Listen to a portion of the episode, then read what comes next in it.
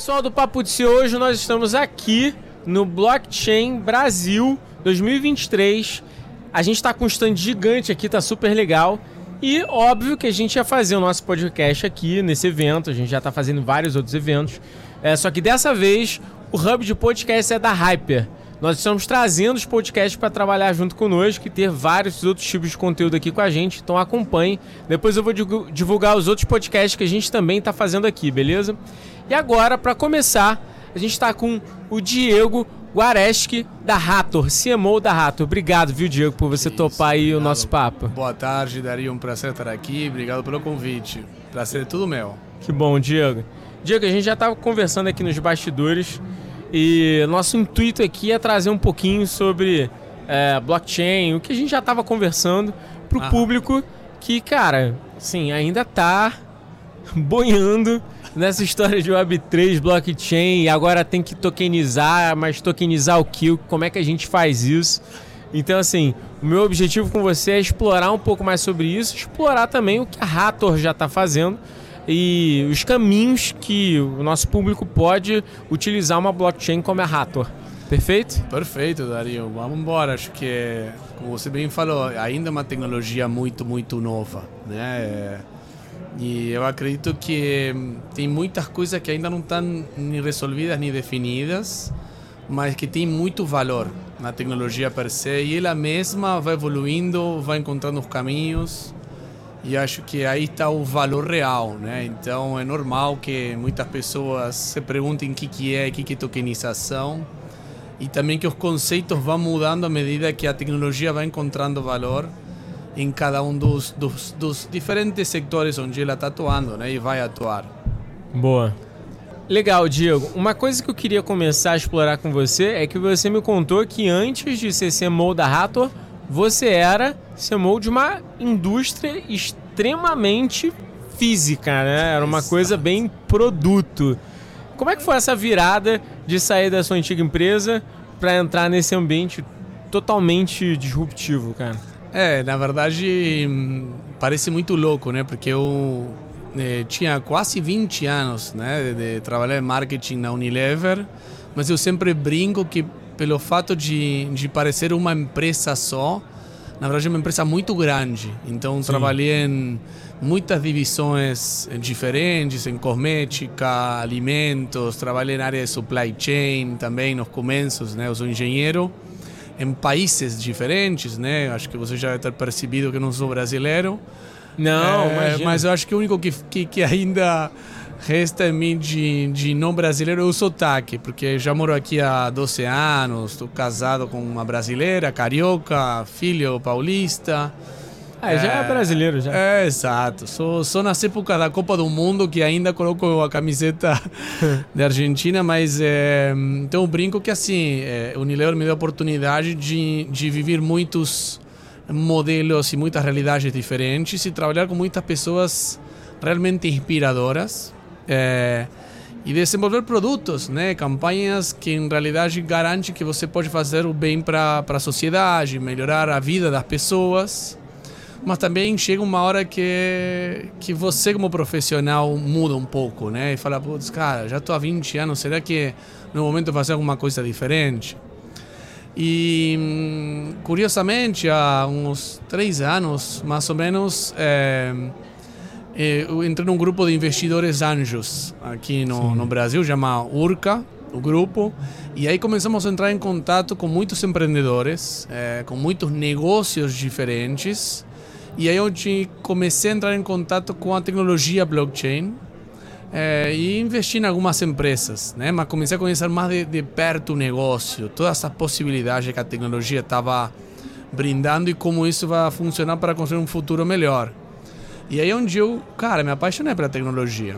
E aí uni um pouco é, uma oportunidade atual, né? Sim. É, com algo que já estava dentro de mim, que era tentar pular o barco para esse mundo de tecnologia e não desses ativos tão físicos, tão tangíveis. E aí estou aqui na Hathor há um ano, que é uma é uma uma uma tecnologia, né? Hathor é uma blockchain, a gente chama Layer 1, Boa. que significa que é uma tecnologia é, proprietária nossa. É, e estamos aqui nesse mundo totalmente novo, tentando de, de construir um futuro melhor. Legal. É, eu acho que o mais interessante de saber da tua história é porque você vai conseguir desconstruir um pouquinho do que os executivos escutam, porque uma das coisas que a gente mais vê aqui no podcast e até mesmo conversando com os nossos clientes é o que que é esse raio de Web3? Beleza, blockchain é um negócio descentralizado que funciona, já aparecendo fantástico, já meio que estou entendendo. Mas assim, como eu aplico, o que eu faço e, e hoje eu vejo que é muito difícil a conversa, porque quem está uh, eh, utilizando os early adopters são uma galera muito ali do, da comunidade. E quando a gente vai trazer para o ambiente corporativo, ainda fica difícil essa comunicação. Então acho que você até pela Rator, é, a Rator acabou indo muito bem nesse sentido porque você acaba juntando dois mundos bem legais. Mas para a gente explorar isso, eu queria que antes você explicasse o que de fato é a Rator. Uhum. Né? Rator é uma blockchain, mas como é que isso funciona? O que, que a Rator traz em termos de tecnologia? É, eu, eu acho que você capturou muito bem né, o insight do que está na cabeça da sociedade. Se você me permite, eu vou te responder as perguntas ao revés, porque acho que Boa. você vai conseguir entender melhor o que, que a Hathor faz. É, mas eu acho que ainda é, o conhecimento popular ou como as pessoas conectam blockchain vem muito do mundo cripto né, do criptomoedas. Sim, verdade. Onde blockchain ainda não tem esse awareness tão generalizado. As pessoas conhecem Bitcoin, Ethereum, ah, criptomoedas. E em geral, pelo fato de ser uma disrupção tecnológica, muitas pessoas mais novas, né, são as que se engajam nesse mundo. É, então ainda tem um trabalho enorme de dissociar né, o que, que o mundo cripto, de moedas mesmo, com a tecnologia né? Que é infraestrutura por trás disso aí. É, mas isso vem mudando. Né? Acho que isso vem, vem, vem mudando e cada vez mais as criptomoedas, não é que, que, que somem, né? mas o hype vai passando e potencialmente talvez volte, né? porque são mercados cíclicos, Sim. mas a tecnologia blockchain vai ficando e vem ganhando mais awareness. E aí é onde um pouco onde se encontra nesses mundos que você falou, né? De, de mais e mais empresas começando a ficar curiosas e entender, putz, mas o que, que a blockchain faz? Como, como que eu posso usar? Como posso trazer valor para meu negócio?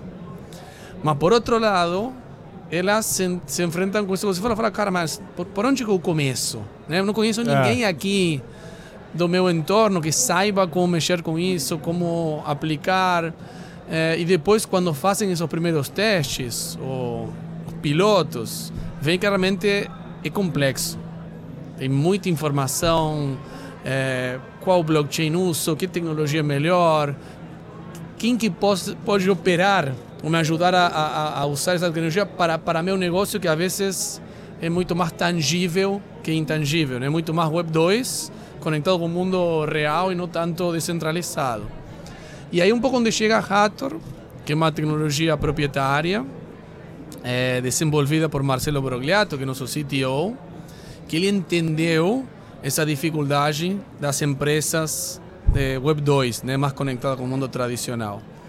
E falaram, cara, para usar blockchain precisa contratar um expert, um desenvolvedor, são muito caros, Sim. são poucos que realmente sabem mexer, preciso auditar os processos, preciso desenvolver smart contracts. Se tem algum erro, pode ter um, um hacker me atacando meu sistema, que, que a gente vê que ainda continua sendo uma coisa muito comum, e o problema não é a tecnologia, sino o desenvolvedor, o ser humano né, que está por trás. É, e depois também tem custos que são difíceis de prever. Porque a gente viu que as as, as empresas né, que querem usar essa tecnologia têm que pagar um FII para fazer uma transação. E isso varia com o tempo. Um dia custa uma coisa, outro dia custa outra, e tem que ver com o congestionamento da rede. Cara, nenhuma empresa quer ter custos impredecíveis, entendeu? Sim. O que as empresas querem é predictibilidade. Não estou usando a palavra correta no português. Boa, previsibilidade. Previsibilidade, obrigado aí pela correção. Mas então são dores muito reais. E aí onde entra a Gator e fala, cara, eu preciso desenvolver uma tecnologia que qualquer empresa consiga rapidamente utilizar de forma fácil, rápida, confiável e também que eu consiga entender quanto que vai custar isso, a operação, o running. E Hathor tem essa vantagem que eu te comentei um pouquinho offline, que era que não tem custo de transação, é zero. Zero mesmo. Então, o cliente, qualquer empresa não vai ter que se preocupar com esse custo variável e que, además disso, não consiga predecir. E essa acho que é a grande sacada né, de, de Hathor e por isso que a gente vem ganhando mercado. Vamos estratificar um pouquinho do que a Hathor faz versus o que o mercado faz, para a galera entender a gente. Então, assim, o primeiro passo é, eu acho que é falar o que é blockchain, né? Blockchain nada mais é do que um mecanismo descentralizado para a gente passar informações de uma maneira absurdamente simplista, uhum. né? Que através de uma forma descentralizada você garante ali o que, o que você está transacionando.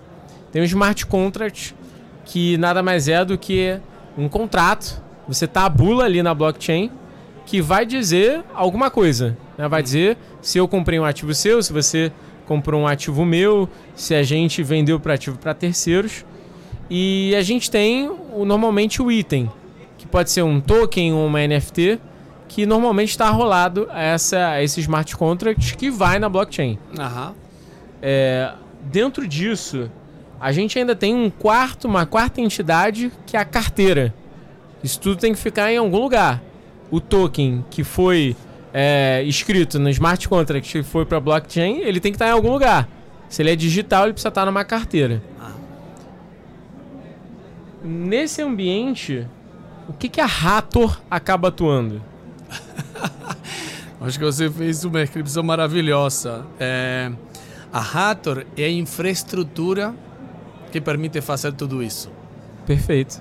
É simplesmente infraestrutura, é a tecnologia per se que te permite você criar um token, guardar teu token na carteira. Existem muitas outras tecnologias que oferecem algo similar, né? Das mais conhecidas, né? São Ethereum, Solana, Polygon, Avalanche.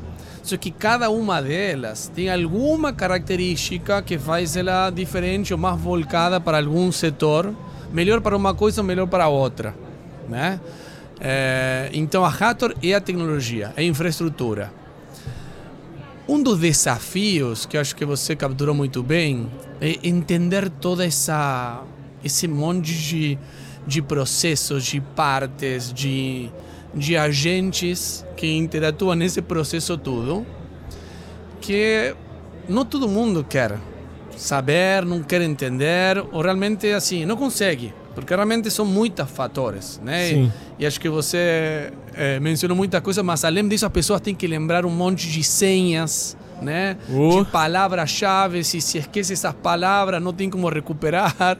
Eu, eu tenho é, medo disso, rapaz, exato, eu tenho noção. exato, exato. Mas acho que, por um lado, assim, tem essa complexidade, traz algumas coisas muito boas, que é garantir que essas transações, esses registros que se fazem na rede são imutáveis. Ninguém pode mudar. Então o que está lá, está lá. Então se alguém fala alguma coisa, ou tem um documento que está representa um NFT que mostra que esse apartamento é meu, cara, é isso aí. Ninguém vai mudar esse esse ativo digital e vai trocar o nome e falar que é teu. Ou passou para tal. Não vai. Então não é possível dentro não da é possível, blockchain. Não é possível. Então, isso dá uma segurança muito grande, né? Porque qualquer outra base de dados pode ser modificada. Você vai, o cara que tem acesso, autorização para mudar, vai, muda e acabou. Então, essa segurança extra requer algumas complexidades, como você bem falou. É, agora, qual o desafio né, que a tecnologia blockchain encontra hoje e está caminhando para resolver? E, e acho que é importante para as pessoas entender que não todo mundo precisa saber que está usando blockchain. Boa. Hoje em dia você faz uma transferência, um Pix, e tem uma tecnologia Pix por trás. Agora, como você. Como a tecnologia funciona, você nem sabe. É assim, na verdade, nem quer saber. Você sabe que você aperta um botão, sai teu dinheiro e chega na conta da outra pessoa. Então, blockchain ainda tem uma interface com o usuário muito ruim né? Porque para fazer essa transferência tenho que entrar na minha carteira, colocar as chaves, copiar uma dire... um endereço, mandar. Cara, muita pessoa fala: Meu, eu não quero saber de tudo isso. Então, Amoroso, acho... né? Difícil. Exato. E fala: oh, putz, e, e se eu sei lá, tenho um bloqueio mental e esqueci uma palavra, vou perder todo meu dinheiro, vou perder meus, meus tokens. É, então, assim, o que, que é bom é que já existem serviços, players no mercado que oferecem esse serviço de custódia, é, que estão trabalhando para que a, a, a interface com o usuário não seja melhor, seja zero. Ou seja, você está usando, está transferindo um token e, cara, faz uma, do mesmo jeito você faz um Pix. Sim. Acabou. Então ainda está um processo, não é uma coisa que já está instalada, mas é um objetivo que já está conhecido por todos os agentes que trabalham em blockchain, que a interação com o usuário tem que ser melhorada. Então tudo, tudo isso é um processo, de novo como falei, mas eu acredito que no futuro, daqui a uns anos, é uma tecnologia que vai estar permeando a vida de, de, da maior parte dos brasileiros e, e, e, e dos habitantes assim, do mundo em si, sem que saiba que você está usando blockchain para fazer uma transferência bancária, para deixar documentado é, que você comprou um apartamento, ou, sei lá, que você foi votar nas eleições presidenciais do, do ano do, do, da, próxima, da próxima vez e a tecnologia do voto eletrônico é blockchain. E você vai só apertar um botão e acabou. Então essas coisas vão se integrando é, e a blockchain vai ganhar muito terreno sem que as pessoas saibam. É, boa. Uma coisa que eu acho que é legal que você acabou falando aqui é sobre o uso e como, na verdade, o usuário ele pura e simplesmente quer resolver uma dinâmica. Né? Ele, ele não quer saber de tecnologia, ele não quer saber se tem um smart contract, ele não tá nem aí para isso. Claro. Ele quer transacionar e, e ter um, alguma validação de segurança que provavelmente alguma empresa tem que subsidiar para ele, né? Exato. A pessoa que está fazendo custódia, a pessoa que está criando o sistema, seja lá quem for. Uh, e aí, o que eu vejo de mais interessante é que de alguma forma, o mercado inteiro, a gente está nesse evento, de alguma forma as, os players eles estão querendo trazer é, toda essa tecnologia para um ambiente bem mais mainstream, né? Bem mais é, tangível. Mas ainda assim, por mais que ainda não esteja tão tangível, eu, eu particularmente, até numa das palestras que eu falei aqui, eu particularmente gosto do hype, sabe? Eu gosto do hype, sabe por quê? Porque o hype vende. E por mais que ainda não esteja em tanto mainstream, já tem muita empresa se aproveitando do hype para poder fazer coisas boas. E eu te comentei, né? Quem chega cedo bebe água fresca, né? Então tem muita empresa que está se posicionando agora, cara, que, que vai conseguir pegar um caminho muito interessante em algo que, cara, a gente já viu que não vai retroceder, né? A gente falava isso do Bitcoin, cara. A gente já sabe que o Bitcoin vai acabar. É, a gente falava isso de criptoativos, que, cara, a gente já viu que não vai acabar os criptoativos. Então, assim, é, a gente já sabe que a blockchain ela veio para ficar, não tem como acabar com ela. Até porque né, já, existe um termo para empresas que é too big to fail, né? Tem empresas que são tão grandes que elas não, não, não, não vão à falência. Ah. É que nem o blockchain, ele já está tão grande que não tem mais como falhar. Exato. Então, assim, é um caminho que quem conseguir se posicionar vai trilhar ótimos resultados em médio e longo prazo, né? Acho que você falou uma grande verdade, né? Eu também gosto do hype. Um problema é que, em geral, o hype, em algum momento, passa. É, isso é verdade. Mas o que é legal é o residual que fica, né? Então, acho que no hype você pega essa onda de que todo mundo te conhece. Você pega uma awareness. É, Sim. Putz, agora entendi blockchain, entendi Bitcoin, associei, sei que existe. Mas quando o hype passa, é o que realmente fica é o valor real da tecnologia. Se não, assim, passa o hype, passa e não deixa nada.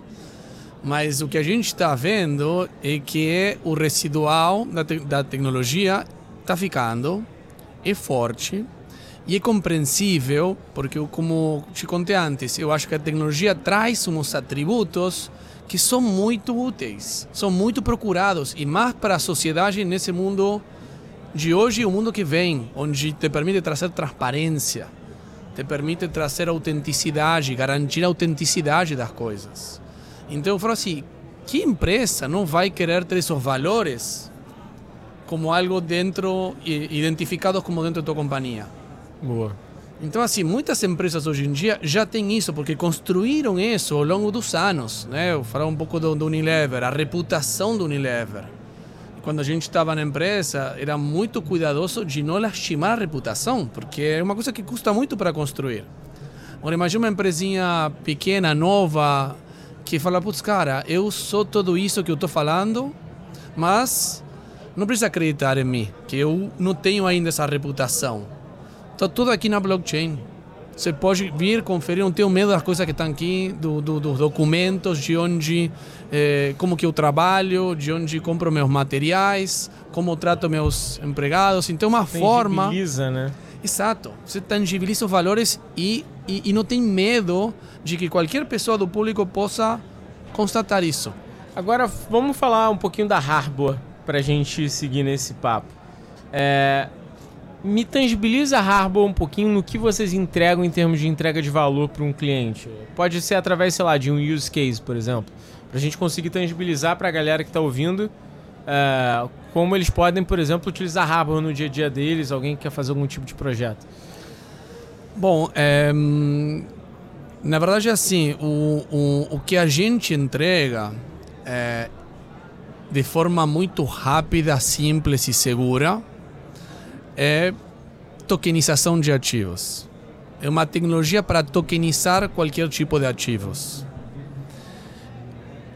Como eu falei, a, a grande maioria das empresas se encontra com limites de orçamento, é, outras prioridades para investimentos em tecnologia. Então, o Hathor realmente minimiza essas barreiras e é uma, uma tecnologia que realmente tem essa visão de democratizar uso da blockchain. Então, qualquer pessoa que entenda que para a sua companhia trazer valores como é, transparência, autenticidade, poder conectar coisas de forma imutável, a tecnologia funciona.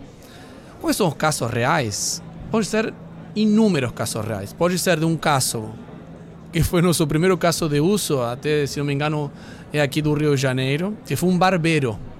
Que legal. O cara tinha uma barbearia e falou: olha, eu quero instalar um sistema de loyalty, recompensas para meus usuários, onde cada vez que você corta o cabelo comigo, te mando um token.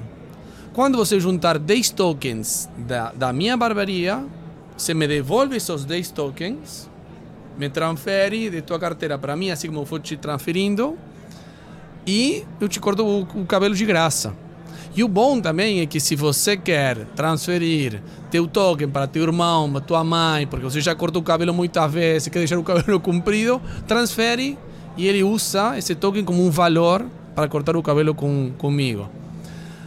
Qual é a sacada disso? É um negócio simples, né? Sim. Mas estou falando assim, o cara não tem um departamento de IT, não tem um, um orçamento para fazer um investimento, para contratar engenheiros, fazer smart contracts e tudo isso. O cara simplesmente entrou, baixou a carteira da Hathor, comprou um par de tokens nossos que transformou em tokens dele e usou isso. E até hoje a gente entra cada tanto para ver e ver que o token do barbeiro está sendo usado. Legal. Então, um, um, projeto como esse, e até temos um projeto de tokenização de títulos de dívida privada, né, renda fixa, com uma fintech chama Vortex, que é a retokenizadora, em parceria também com a CVM, que está dentro do sandbox da CVM, Legal. onde já tem mais de 40 milhões de, de dólares em ativos tokenizados. Então, assim, você vê que a tecnologia é muito democrática. Pode trazer valor para um negócio simples, Sim. como para um negócio hiper complexo, onde a fintech o que está procurando é reduzir custos, fazer esse processo de oferta de dívida privada muito mais fácil, mais rápida, mais democrática. E como que a Rator monetiza? Se você comentou que basicamente não tem custo.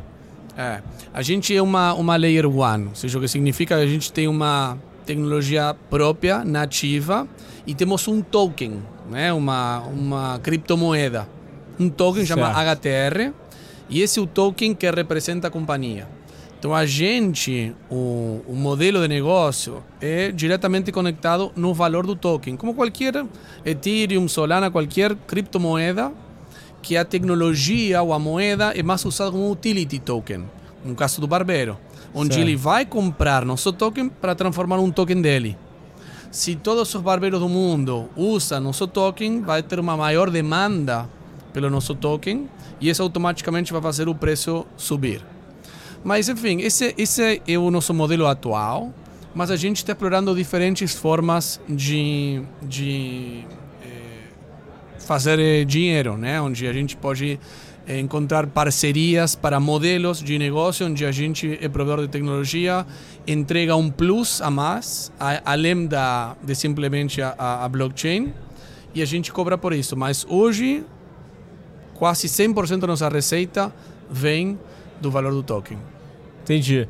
E aí vocês, como vocês têm essa moeda, vocês devem ter um estoque de moeda e automaticamente, quando o mercado demanda mais moeda, vocês conseguem comprar ou vender a sua moeda e automaticamente isso se torna dinheiro para vocês. Isso, a gente usa o valor do token é, obviamente de forma responsável, controlável, para fazer frente os, os gastos, né, as expensas, os investimentos da empresa. Né? Sempre com essa visão de, de conseguir cada vez mais e mais pessoas usando nossa tecnologia, que isso no futuro vai garantir relevância, vai garantir que nosso token tem valor e que isso vai crescer. Você Boa. bem falou, né? cada vez mais as coisas vão ser tokenizadas. Então, é, tem provas mais que suficientes, né, ou indícios de mercado mais que suficientes de que isso vai ser uma tecnologia requerida e usada no futuro. E como você vê, se um barbeiro conseguir fazer usar nossa tecnologia para o negócio dele, mostra quão fácil ela de, de ser usada e quão econômica, né? Porque o cara para fazer isso não está investindo nada e cada vez que ele faz uma transferência para o cliente e quando o cliente faz para ele, as duas partes, nenhuma paga nada. Queria que aqui, pra gente seguir pro caminho final, que você desse o último recado aqui pro pessoal que tá escutando a gente. Se esse pessoal que tá escutando a gente, esse executivo, que tá de repente pensando em ir para blockchain, para querer fazer algum tipo de tokenização, se você, Diego, é, que já viveu nesse mundo, fosse dar uma dica para esse cara, qual seria essa dica?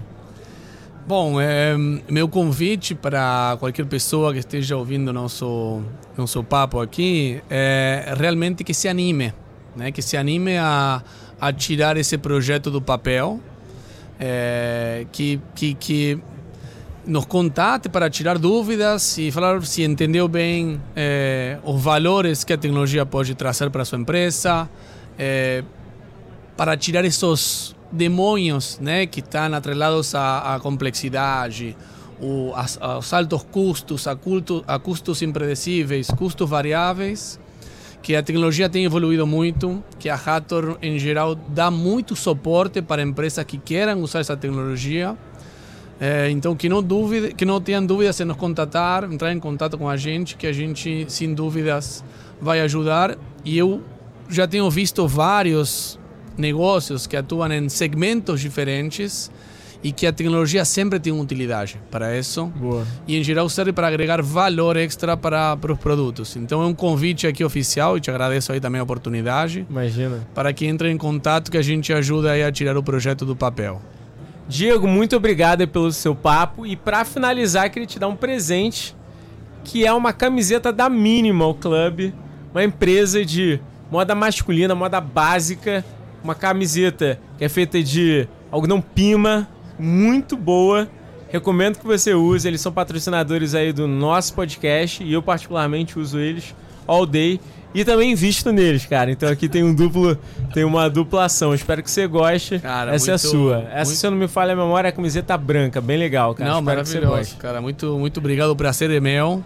É, quem deveria ter trazido aqui um presente seria eu para você, mas eu prometo que vou te mandar aí por, por pelo Boa. correio. É, e parabéns aí pelo papo, passei um momento super gostoso e para o que precisar, estamos aqui. Boa. Pessoal do papo, esse foi mais um episódio aqui no Blockchain Rio 2023. Fiquem ligados porque vai ter mais episódios sobre Web3, blockchain e um monte de coisa doida que vocês querem saber. Não deixe de curtir, compartilhar aqui esse podcast, dá o like, cara. Curte aí, por favor, segue. Tamo junto e até a próxima.